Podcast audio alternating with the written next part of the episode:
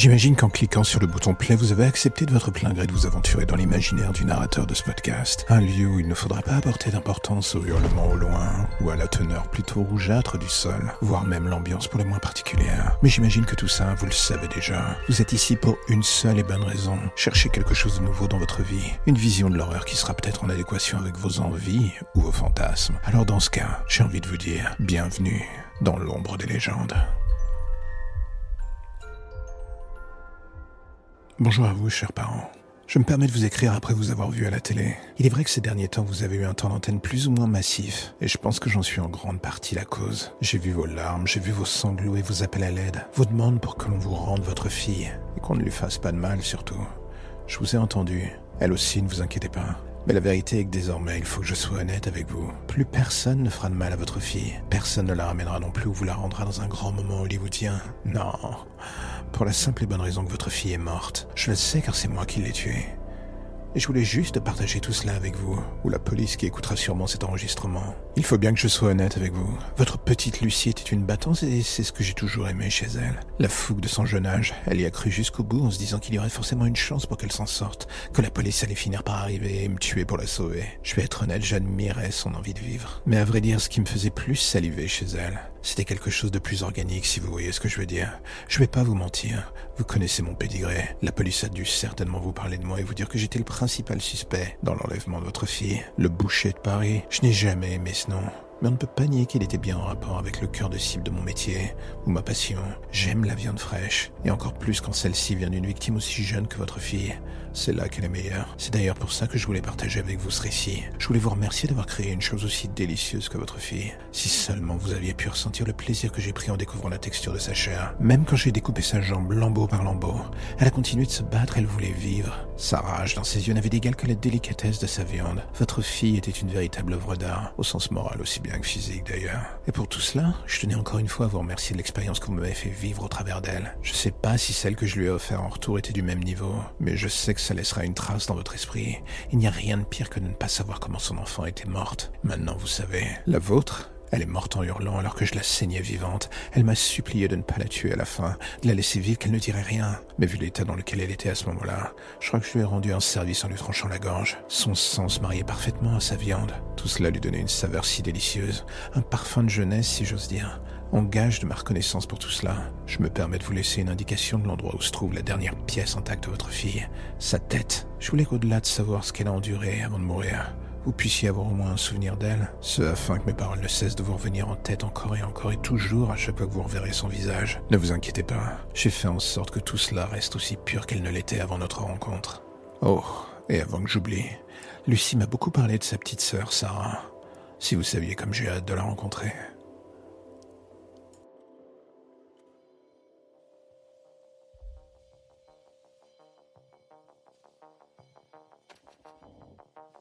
Est-ce que vous avez déjà eu ce feeling bizarre le soir en rentrant chez vous, celui que quelqu'un est en train de vous suivre? Que ce soit dans le métro ou dans la rue, une sensation qui vous colle à la peau, un truc que vous ne pouvez pas vraiment expliquer, une sorte de sixième sens qui tente de vous dire que quelque chose cloche dans le paysage et qu'il y a un risque, où que vous soyez, ou plus ou moins un danger pressant. On a tous eu cela à un moment. Moi je me disais que ça n'arrivait que dans les films, que la vie tous les jours n'est pas remplie de serial killers, de malades ou j'en passe. Oui, j'étais absolument naïf. J'avais une vision du monde presque trop pure pour ce dernier. Cela restera jamais mon souci et un jour j'ai vu l'autre facette du monde, celle qui ne sent pas vraiment la rose, et qui bien souvent se termine dans des gerbes de sang. Pour la simple et bonne raison que oui, j'avais raison depuis le début. Quelqu'un me suivait bien. Oui, cette présence n'était pas celle d'un ami imaginaire, j'avais bel et bien un stalker. Pourquoi moi et pas un autre, ça j'ai jamais su. Et un soir dans le métro, cette présence est devenue une personne. Un moment où on navigue entre le réel et le sommeil, un moment où on rouvre les yeux pour découvrir en face de soi ce mec avec son masque blanc. Il est assis délicatement sur la banquette en face de vous. Il a un couteau de chasse posé sur votre jambe et vous fait signe de vous taire. Son doigt se pose délicatement sur son masque blanc. Au travers de ce dernier, vous ne voyez que ses yeux noirs qui vous fixent. Le métro est à l'arrêt dans un tunnel et d'un coup vous comprenez. Vous êtes au dépôt, vous vous êtes endormi bien trop longtemps. Bien plus que vous ne le pensiez. Et là d'un coup, le temps semble aller au ralenti. Il n'y a plus que lui, vous, et ce couteau qui délimite votre place entre le monde des vivants et la mort. Il ne tient qu'à lui de vous mettre un coup de tampon pour l'un des deux mondes. Et c'est alors que la voix de l'homme retentit. Il vous demande si vous voulez vivre, qu'il est prêt à vous laisser une chance. Au fond de vous, d'un coup, le doute est là. Mais ce n'est pas comme si vous aviez le choix, en fait. Vous finissez par dire oui, il éclate doucement de rire en entendant votre réponse. Vous essayez de vous imaginer ce qui se passe derrière ce masque, ces yeux noirs qui vous terrifient. Pour vous, c'est absolument évident, il porte des lentilles pour intensifier l'impact horrible de ce regard. Et alors que vous posez trop de questions, d'un geste sec, il vous entaille les jambes. La douleur est atroce et le sang commence à rougir vos vêtements. Et c'est à ce moment précis qu'il vous indique alors de fuir. Un jeu du chat et de la souris plus ou moins sadique. Vous êtes blessé, pas mortellement, mais en sale état. Et pris au piège d'un lieu que vous ne connaissez absolument pas. Ce salopard s'amuse et se délecte de votre souffrance. Et alors que vous tentez de fuir et courir en laissant des traces de sang sur votre passage, votre vie défile littéralement sous vos yeux. Les films disaient donc vrai. On revoit bien sa vie défiler quand on va mourir. Vous voudriez bien faire mentir ce vieil adage. Alors vous donnez à votre rage un dernier sursaut d'énergie. Tout cela pour tenter de survivre. Sortir de ces tunnels, c'est la seule chose que vous avez en tête. Et d'un coup, le sol se dérobe sous vos pieds. Vous avez marché sur une plaque en bois pourri. Elle abritait l'entrée d'un autre tunnel en sous-sol. On ne va pas se mentir, la chute vous semble interminable. Tout cela avant que votre corps s'écrase comme un fétu de paille sur des rochers en contrebas. Où est-ce que vous êtes? Vous n'en savez rien, vous êtes toujours vivant. Mais la seule chose qui est limpide, c'est le bruit que votre corps a fait à l'impact. Vous n'êtes pas médecin, mais ce bruit ainsi que les douleurs multiples dans le cou, le bras et le dos, c'est un message évidence de la violence du choc et de l'état dans lequel vous vous trouvez. L'obscurité vous empêche de voir quoi que ce soit clairement, et soudain pendant de longues minutes, il ne se passe plus rien. Il n'y a que vous, et silence pesant, vous êtes dans l'incapacité de bouger à cause de votre corps en miettes, vous perdez du sang et vous divaguez. Et encore une fois, vous êtes juste là à regarder ce point de lumière quelques mètres au-dessus de vous. C'est de là que vous êtes tombé. L'histoire qui n'apparaît pas.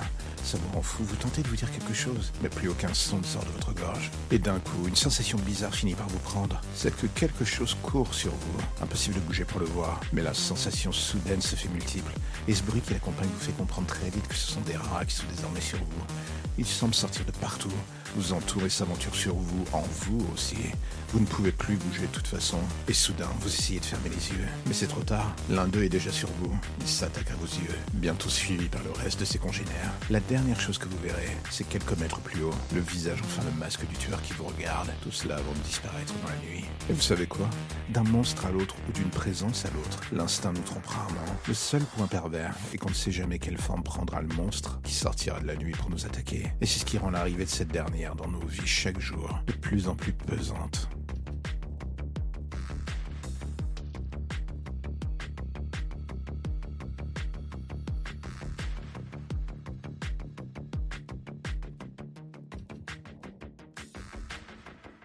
Imaginez un court instant que la journée a été longue. Vous êtes au bout du rouleau et en rentrant chez vous, vous avez une seule envie. Celle de vous coucher, cette envie pressante de vous écrouler sur votre lit et de dormir pour reprendre des forces. Enfin, du moins essayer. Vous vivez seul dans ce grand appartement et personne ne sera là à ce moment précis pour vous inviter à sortir ou à avoir une vie sociale et aller dans le sens contraire de cette logique de feignasse qui vous anime. Alors du coup, vous écoutez votre envie de dormir et le sommeil commence à vous ouvrir ses bras. La résistance que vous lui opposez est absolument inexistante et en très peu de temps, il gagne par chaos. Vous finissez par dormir comme un bébé. Quelques heures plus tard, enfin, vous ne savez plus, quelque chose semble vous gratter les pieds. C'est bizarre, c'est léger, vous vous dites que vous rêvez en fait. Ce n'est rien. Vous vous recroquevillez en position fétale et vous oubliez. La nuit continue. Quelques heures plus tard, ce n'est plus une simple sensation qu'on vous gratte les pieds. C'est le parquet autour de vous qui grince lentement. Quelque chose marche autour de votre lit. Vous avez un doute rapide, mais très vite vous comprenez que non, vous ne rêvez pas. Votre rythme cardiaque s'emballe et là, votre esprit est dans le doute. Agir ou continuer de faire semblant de dormir le problème, c'est que vous vous rendez compte que vous n'avez rien pour vous défendre. Les pas se rapprochent de vous et s'arrêtent dans votre dos. Un court instant de silence et soudain, c'est à ce moment-là que vous sentez quelqu'un vous souffler dans le cou et que vous vous mettez à hurler toutes vos forces. Vous sautez du lit en allumant la lumière pour essayer de faire face à ces personnes. Mais justement, il n'y a personne en allumant la lumière. Et là, vous vous rendez compte, vous avez rêvé. Une partie de vous se dit toujours que c'est affreusement réel pourtant ce que vous avez vécu. Et pourtant les faits sont là, il n'y a personne dans la chambre, ni sous le lit ou derrière les rideaux d'ailleurs. Vous vous dites que votre cerveau est une plaie ambulante et qu'il va vraiment falloir finir par acheter un chien ou un chat, histoire de plus être seul dans cet appartement trop grand pour vous. Et quelques minutes plus tard, bien que mal en point, vous tentez de vous rendormir. Enfin, vous essayez. Avec un peu de patience, le sommeil vous invite à niveau dans son espace personnel. Mais dans le fond de votre esprit, quelque chose se met à clocher. Le réel a infecté votre esprit et maintenant que vous êtes dans le doux pays de la nuit, vous vous rendez compte que l'équilibre est rompu. Et c'est quand vous intimez l'ordre à votre cerveau de revenir vers le monde des vivants que quelque chose se bloque. Vous réalisez que vous êtes définitivement bloqué entre les deux mondes à mi-chemin entre le rêve et le cauchemar. Et là, la simple question qui se met en place, c'est qu'est-ce qui est vrai, qu'est-ce qui est faux? Vous n'en avez plus la moindre idée.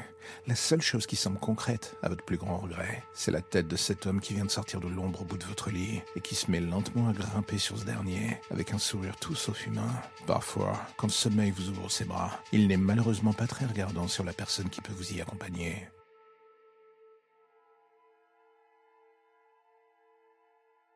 Le plus compliqué dans les premiers rendez-vous, c'est toujours de concrétiser tous les mensonges qu'on a pu mettre en place. Tout ça pendant la période de drague, les blagues, le profil, les photos. Il y a aussi ce moment où on doit tout simplement réussir à gérer son propre désir. Quand les conversations se font un peu plus salaces, les deux parties qui commencent à jauger, à chauffer. C'est le jeu. Y a rien d'incroyable là-dedans. J'ai envie de dire c'est presque banal. Mais l'erreur, ça serait de tout lâcher avant la dernière danse. On se met alors à faire dans sa tête des plans les plus incroyables possibles. Et soudain, le premier rendez-vous arrive et tout vole en éclat. Elle est là, enfin, en face de vous, aussi belle que vous le pensiez. Elle est encore plus drôle et sexy aussi. Tout est parfait chez elle en fait. Ça en devient presque suspect. Ça fait six mois que vous attendiez une rencontre de genre et là d'un coup elle apparaît enfin devant vos yeux. Vous ne savez plus où donner de la tête et l'espace d'un instant vous êtes dans le doute. Elle vous sourit et vous oubliez la raison première pour laquelle vous êtes là. Tous ces mois en amont que vous avez passé à la traquer sur les réseaux sociaux, à étudier sa vie dans les moindres détails, ses amis, ses habitudes, à fantasmer sur ce que vous pourriez faire avec elle. Vous avez eu tellement de scénarios se mettant en place dans votre tête que d'un coup, le simple fait de la voir, là devant vous, en chair et en os, ça finit par vous faire perdre tous vos moyens. Et cela vous fait un peu vriller, faut avouer. Enfin, pas vous, surtout lui. Celui que vous avez tenu à distance depuis le début de ce rendez-vous, celui qui, dans le creux de votre oreille, continue de vous hurler des obscénités la concernant. Pour une fois, vous voudriez quitter cette thèse, vous avez envie de vivre normalement, d'avoir droit à une vie presque banale comme les autres. Mais là, dans le fond de votre crâne, il y a son rire qui persiste et cette voix qui prend le dessus en vous ordonnant de lui laisser le prendre le contrôle rôle. Vous luttez un court instant en vous disant qu'elle mérite mieux que de finir dans ses griffes. Mais au fond de vous, le mal est déjà fait. Et d'un coup, vous sentez la balance pencher en votre défaveur. Il remonte jusqu'à devenir propriétaire des lieux. Et avant même que vous ne puissiez dire quoi que ce soit, vous n'êtes désormais plus qu'un spectateur. Et vous savez très bien comment ça va se terminer. Cela finit toujours de la même manière avec lui. Vous regardez cette femme une dernière fois en vous disant que dans une autre vie, elle n'a jamais répondu à vos emails. Elle n'a jamais mis son profil Facebook, Twitter, Instagram ou autre en public. Il est resté en privé et que personne n'a jamais vu quoi que ce soit de sa vie, ni vous, ni lui. Et quand vous dites personne, c'est surtout à lui que vous pensez en fait. Car sans cela, ce rendez-vous n'aurait jamais eu lieu. Et quelques heures plus tard, au travers de ses yeux, vous ne seriez pas en train de la regarder être découpée en morceaux. Tout cela pour finir jeté dans un lac en pleine nuit.